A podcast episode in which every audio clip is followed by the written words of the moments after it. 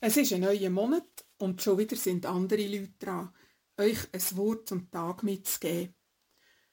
An den nächsten Dienstagen werde ich das sein, Christine Eichenberger, Pfarrerin in Kandergrund und Kandersteg. Wie kommt es euch so vor, der Herbsteinbruch mit schon fast winterlichen Zügen, wo wir in den letzten Tagen erlebt haben?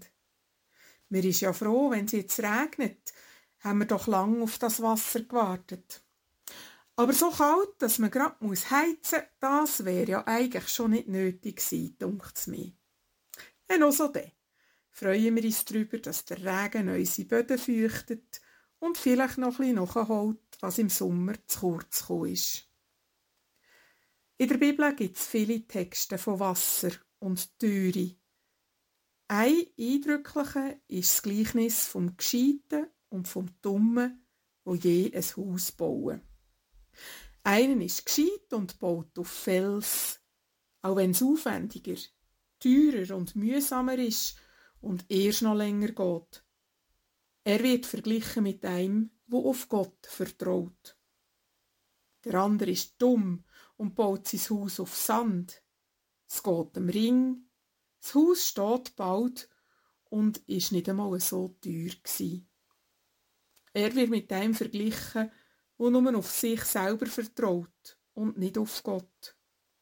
Wo es kommt regnen, schwemmt zum Dummen sein Haus fort, am anderen seins, wo auf festem Boden gründet, bleibt stehen. Wenn ihr daran denkt, wie das mit eurem Glauben ist, auf welcher Seite stöhnt denn dir? Ist euer Glaube ein Schönwetterglaube? Wo euch den Kraft gibt, wo alles gut läuft, wo dir darauf vertraut, dass alles schon gut kommt und dir das Leben im Griff heiget.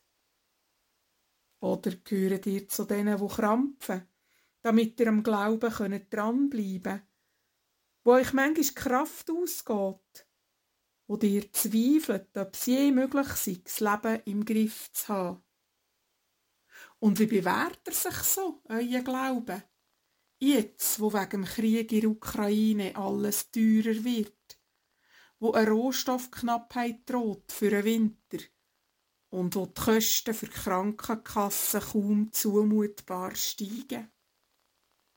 Wenn ihr merkt, dass eure Überzeugungen, euch Vertrauen in die Welt und in Gott fortschwemmen Gehört ihr echt zu denen, die das Haus auf Sand gebaut haben?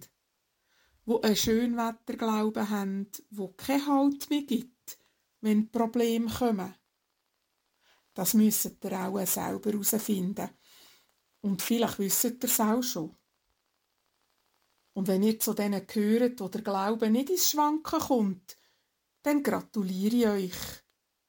Ihr habt sicher schon manche Schwierigkeiten im Leben gemeistert.